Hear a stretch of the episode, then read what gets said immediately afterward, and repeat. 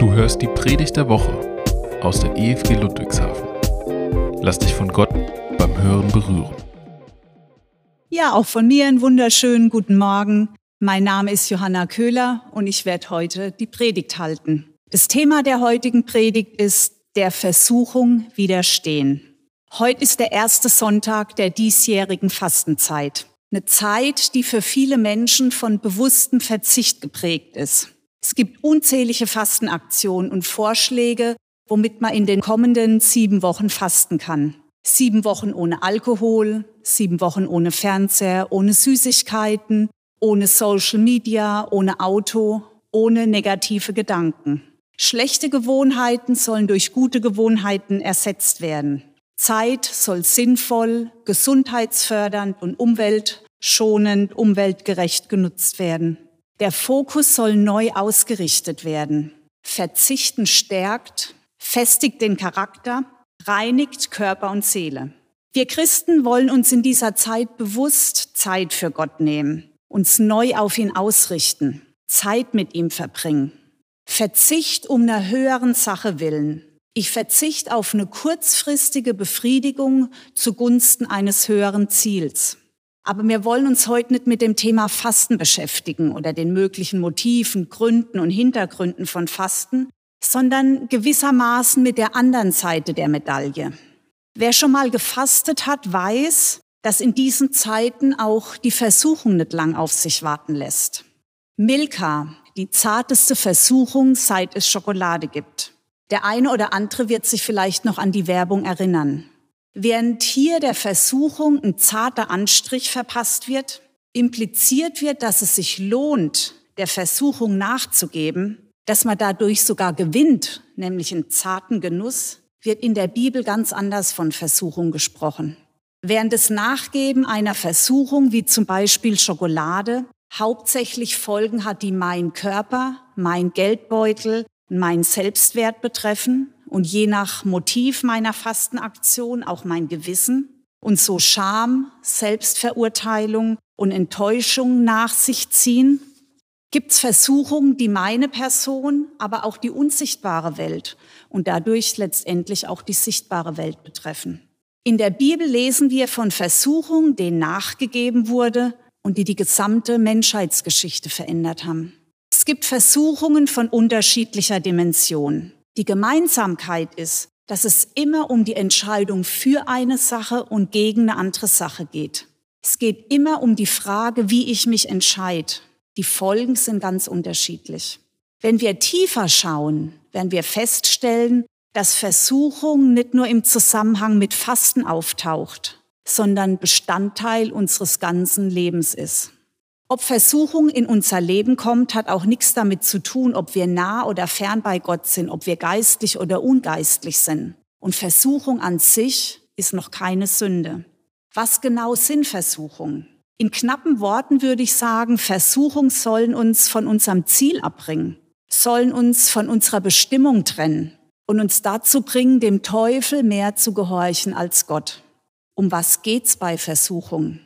Es geht um die Frage, wofür ich mich entscheide. Satan will mir was rauben. Gott will, dass ich wachs. Satan will mich von Gott trennen.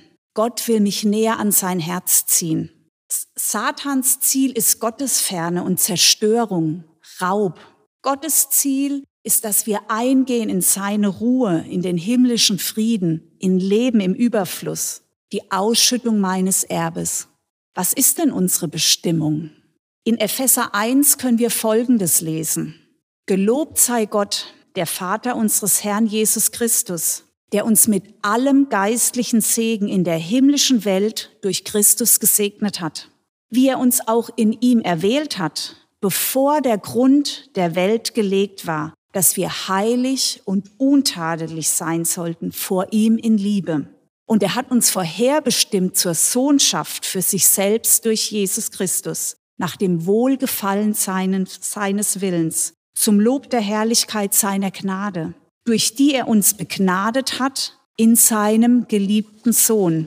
In ihm haben wir die Erlösung durch sein Blut, die Vergebung der Sünden nach dem Reichtum seiner Gnade, die er uns reichlich erwiesen hat in aller Weisheit und Klugheit.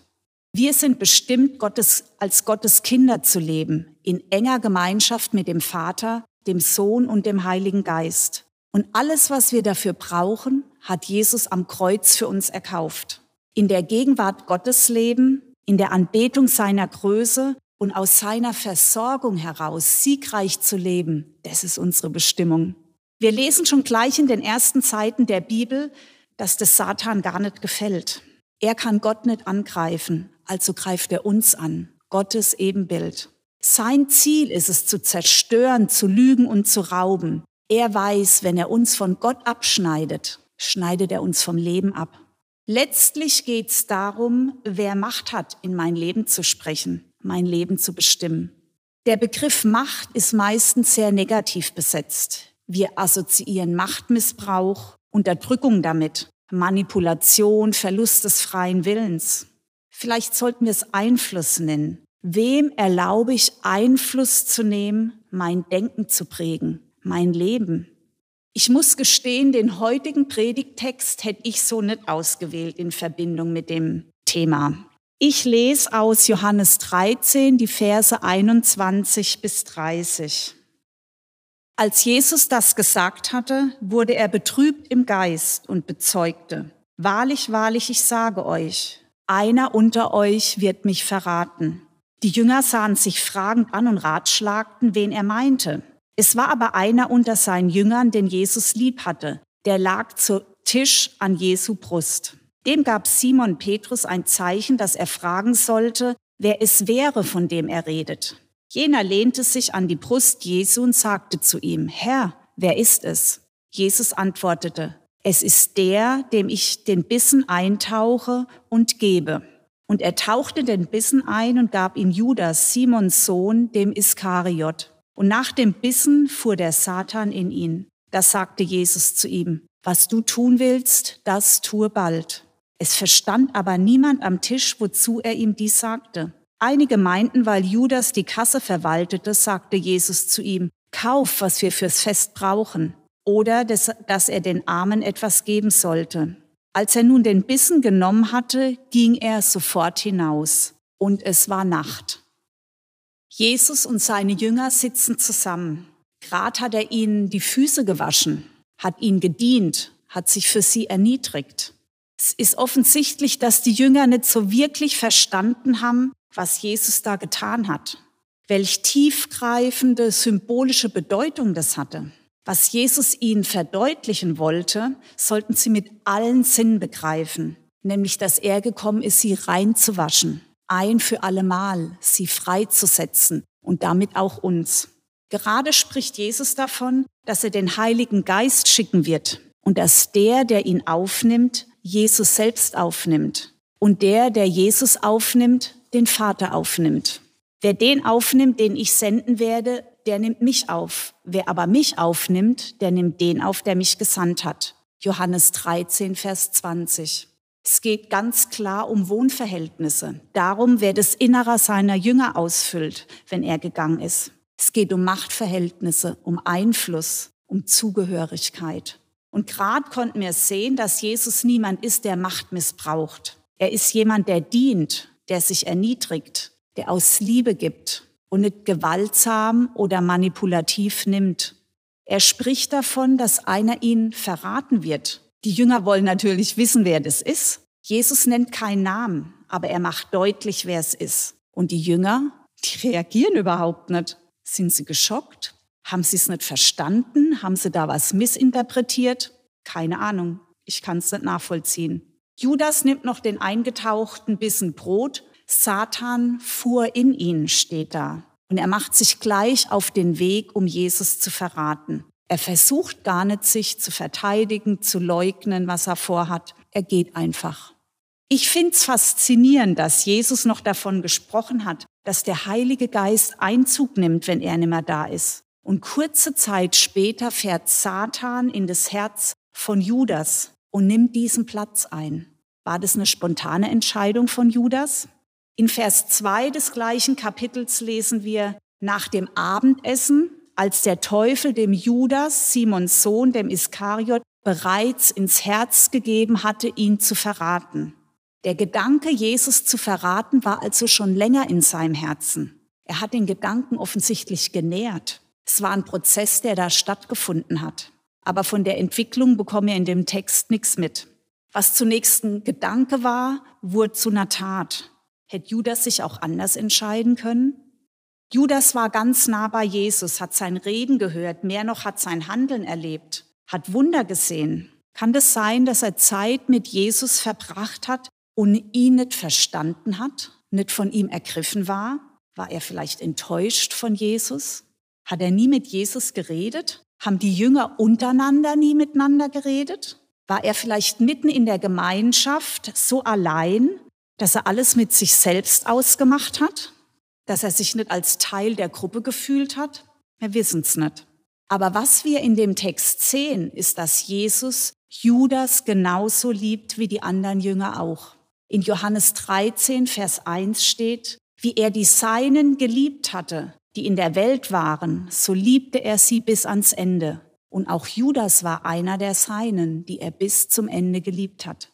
Was mich fasziniert, ist, dass Jesus Judas genauso dient wie seinen anderen Jüngern, dass er ihn genauso liebt wie die anderen Jünger, ihn genauso behandelt wie die anderen Jünger. Und der eingetauchte Bissen, den er Judas reicht, erinnert mich ganz stark ans Abendmahl, an Brot und Wein an den neuen Bund, den Gott mit uns geschlossen hat. Schon in Johannes 6, Vers 70 heißt's, habe ich nicht euch die zwölf erwählt, aber, von, aber einer von euch ist ein Teufel. Er redete von Judas, der ihn verraten sollte, obwohl er einer der zwölf war. Jesus wusste, dass Judas ihn verraten würde und hat ihn trotzdem zu seinem Jünger gemacht und hat ihn einfach nur geliebt. Dass Judas so kläglich versagen wird hat ihn nicht disqualifiziert, von Jesus als Jünger berufen zu werden. Die Versuchung des Judas beziehungsweise die nachgegebene Versuchung ist eingebettet in die Liebe Jesu. Ist es Zufall, dass nachdem Judas das Haus verlassen hat, um Jesus zu verraten, ihn ans Kreuz zu liefern, Jesus den Jüngern das Liebesgebot mit auf den Weg gegeben hat? Will er damit auch ein klares Zeichen setzen, wie wir miteinander umgehen sollen, wenn wir Versuchung nicht widerstanden haben, wenn wir gesündigt haben? Kann ich glauben, dass mein Bruder, meine Schwester unverändert, bedingungslos geliebt ist, wenn er sie, wenn er oder sie eine falsche Entscheidung getroffen hat und sie auch entsprechend behandeln? Kann ich glauben, dass Jesus mich unverändert, bedingungslos liebt, wenn ich eine falsche Entscheidung getroffen habe, gesündigt habe? kann ich glauben, dass Jesus den Preis bezahlt hat, um die dadurch entstandene Trennung aufzuheben? Kann ich glauben, dass ich mit Jesus gestorben bin und auferstanden bin und dass ich eine neue Kreatur bin? Dass ich ein Heiliger bin, gerecht vor Gott, kein Sünder mehr? Wir sind eine neue Kreatur, steht in der Bibel. Wir waren Sünder. Jetzt sind wir Heilige, Gerechte in Gottes Augen. Ja, manchmal sündigen wir und treffen falsche Entscheidungen, aber das ist nimmer unsere Natur, das ist nimmer unsere Identität. Wenn wir sündigen, dürfen wir Buße tun und haben in Jesus einen Fürsprecher, wir haben einen Anwalt in ihm. Und sein Wort gilt mehr als die Anklage des Teufels und seine Lügen, dass wir elende Versager sind und dass wir es niemals schaffen werden, gerecht zu werden. Wenn wir aber unsere Sünden bekennen, ist er treu und gerecht, dass er uns die Sünden vergibt und uns von aller Ungerechtigkeit reinigt. 1. Johannes 1, Vers 9. Wisst ihr, wir sind gerecht, nicht weil wir alles richtig machen, nee, weil Jesus uns gerecht gemacht hat. Unsere Gerechtigkeit hängt nicht von dem ab, was wir tun, sondern von dem, was Jesus für uns getan hat. Wie ich mit meinen Versuchungen umgehe, hat viel damit zu tun, wie ich mich selbst sehe, was meine Identität ist und was ich über meine Autorität weiß. Wie ich gegen Versuchung kämpfe, welche Waffen ich einsetze, hängt davon ab, ob ich glaube, dass ich um den Sieg kämpfen muss oder dass ich vom Sieg her kämpfen darf. In 1. Mose können wir lesen, wie die Schlange, wie Satan vorgeht. Er verdreht Gottes Worte. Das, was Gott sagt, stellt er in Zweifel. Er stellt Gott als Lügner dar als jemand, der das Beste zurückhält, als jemand, der nicht gönnt, der Adam und Eva klein hält. Er stellt Gottes Wesen und seine Motive in Frage. Wie ging Eva damit um? Sie hat angefangen, mit ihm zu diskutieren, ihre eigenen Argumente vorzubringen. Sie hat diesen Lügen und Zweifeln Raum gegeben. Ich weiß nicht, ob sie mit Adam gesprochen hat, ihre Gedanken mit ihm geteilt hat oder ob sie das alles alleine mit sich ausgemacht hat. Dem Text ist es nicht zu entnehmen. Ob sie vielleicht mit ihren Gedanken zu Gott gegangen ist, mit ihren Zweifeln, um ihn zu fragen, was die Wahrheit ist. Hat Eva Gott so wenig gekannt, ihm so wenig vertraut, dass Satans Worte vertrauenswürdiger, glaubenswürdiger erschienen sind? Ihre Versuchung hat zur Sünde geführt und diese Sünde hat Scham hervorgebracht und diese Scham hat sie letztendlich von Gott getrennt. Ihre falsche Entscheidung und das Nachgeben der Versuchung hat den Lauf der Geschichte verändert. Ich möchte mir mit euch noch eine andere Versuchungsgeschichte anschauen, die vollkommen anders ausgegangen ist und die ebenfalls die Geschichte verändert hat. In Matthäus lesen wir von Jesu Versuchung. Sie findet nach seiner Taufe statt, nachdem er von Gott gehört hat, dies ist mein geliebter Sohn, an dem ich wohlgefallen habe. Jesus ist in der Wüste, ist körperlich ausgehungert, ist erschöpft und Satan schlägt zu. Zunächst stellt er Jesu Identität in Frage wenn du Gottes Sohn bist, Jesus weiß, er muss Satan gar nichts beweisen. Satan weiß, wer Jesus ist und Jesus selbst weiß auch, wer er ist. Dieses in Frage gestellt werden prallt vollkommen an Jesus ab, weil er fest in der Wahrheit seiner Identität verwurzelt ist. Er weiß, wer er ist und was seine Bestimmung ist. Satan fordert Jesus heraus, körperliche Grundbedürfnisse zu stillen und Jesus antwortet mit Gottes Wort. Es steht geschrieben. Er begegnet der Versuchung mit der Wahrheit des Wortes Gottes. Hier geht es um Versuchung, menschliche, körperliche und geistliche Bedürfnisse. Jesus macht klar, dass die Versorgung in allen Bereichen bei Gott liegt. Gottes Wort ist Schöpferwort. Und deshalb dürfen wir seine Zusagen ernst nehmen und erwarten, dass sie greifbare Realität in unserem Leben werden.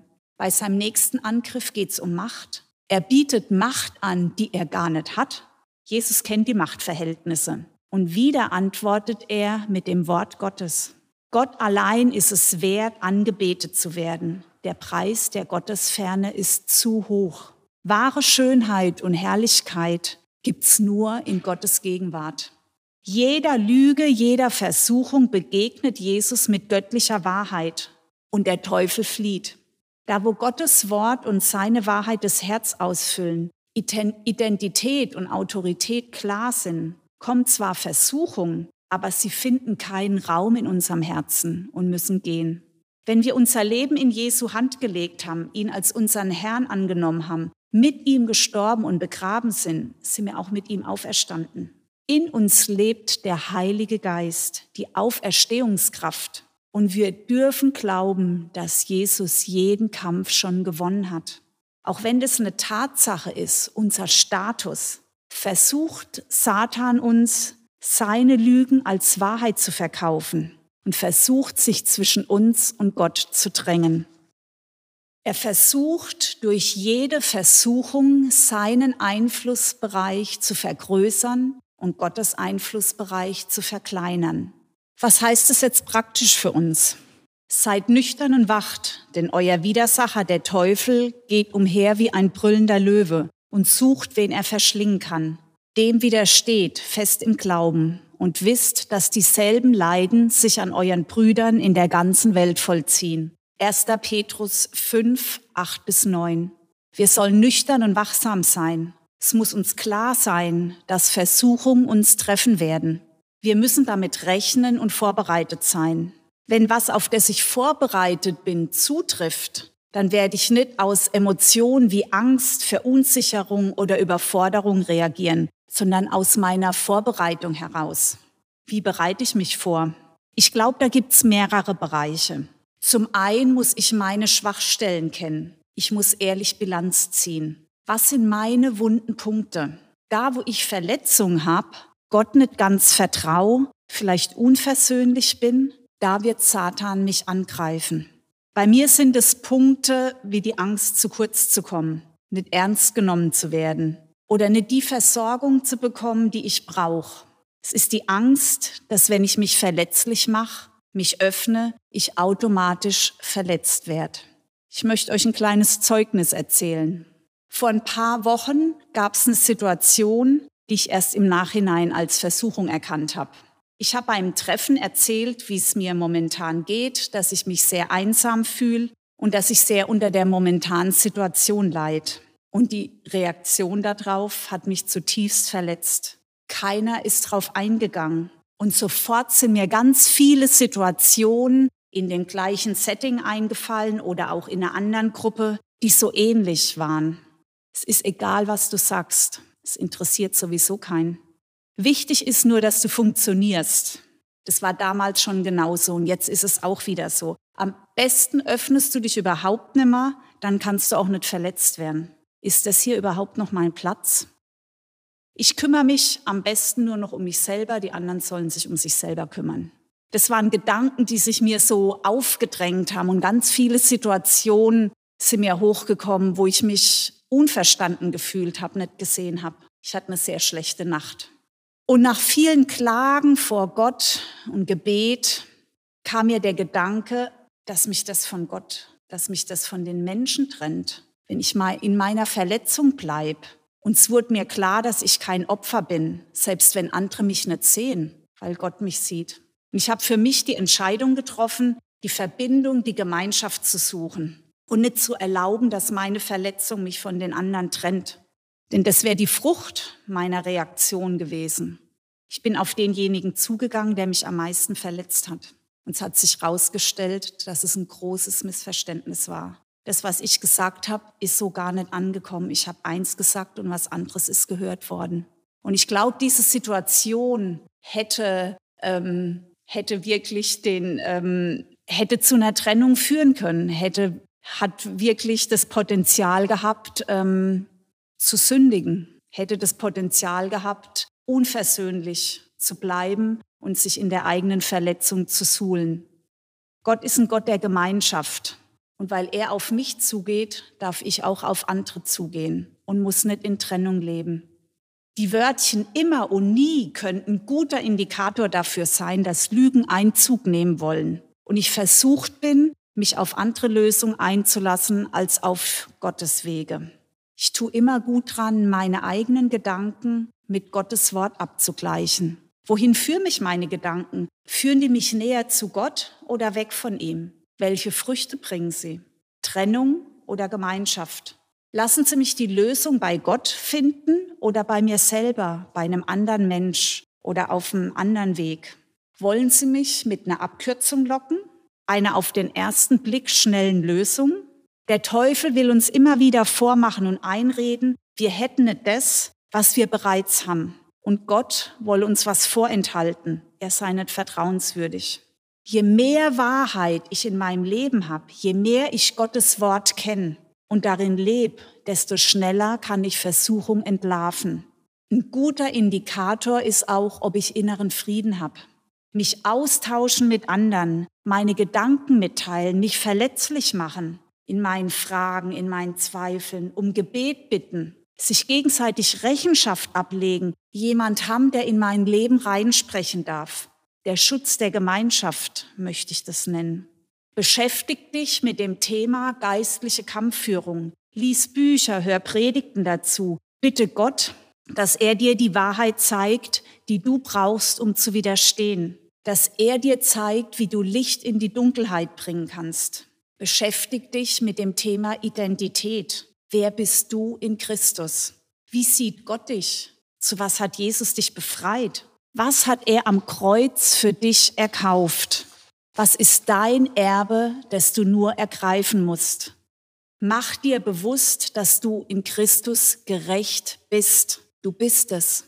Mach dir bewusst, dass du den Heiligen Geist als ständigen Ratgeber hast, der dich in Wahrheit und Weisheit leitet. Unsere Position ist eine andere als die von Judas. Wir leben im neuen Bund. Der Heilige Geist ist ausgegossen in uns. Und unser Status ist Kind Gottes, Erbe aller himmlischen Segnungen. Mach's dir zur Angewohnheit, deine Fragen und Sorgen, deine Ängste mit Gott zu besprechen. Frag ihn nach seinen Lösungen, nach seiner Sicht und nach seiner Wahrheit. Da, wo Gott angebetet wird, fühlt sich Satan nicht wohl. Hab Zeiten der Anbetung und der bewussten Hinwendung zu Gott. Das kann mit Liedern, mit eigenen Worten oder mit Psalmen geschehen. Ich habe Autorität im Namen Jesu, weil er in mir lebt, darf ich Gedanken befehlen, mich zu verlassen und sie mit Gottes Wahrheit ersetzen. In der Bibel steht aber, ist immer ein siegreiches Argument. Wir haben gesehen, dass Versuchung ein Teil unseres Lebens ist und wie ihr nicht hilflos gegenüberstehen. Gott höchst persönlich hat uns ausgestattet. Wir müssen die Ausrüstung nur ergreifen und mit ihr leben. Wir haben uns vor Augen gehalten, was unsere Identität ist und dass daran nicht gerüttelt werden kann, auch wenn wir eine Sünde begehen, einer Versuchung nicht widerstehen können. In Christus sind wir gerecht, uns ist vergeben und wir haben den Sieg. Wir können Versuchung widerstehen. Amen.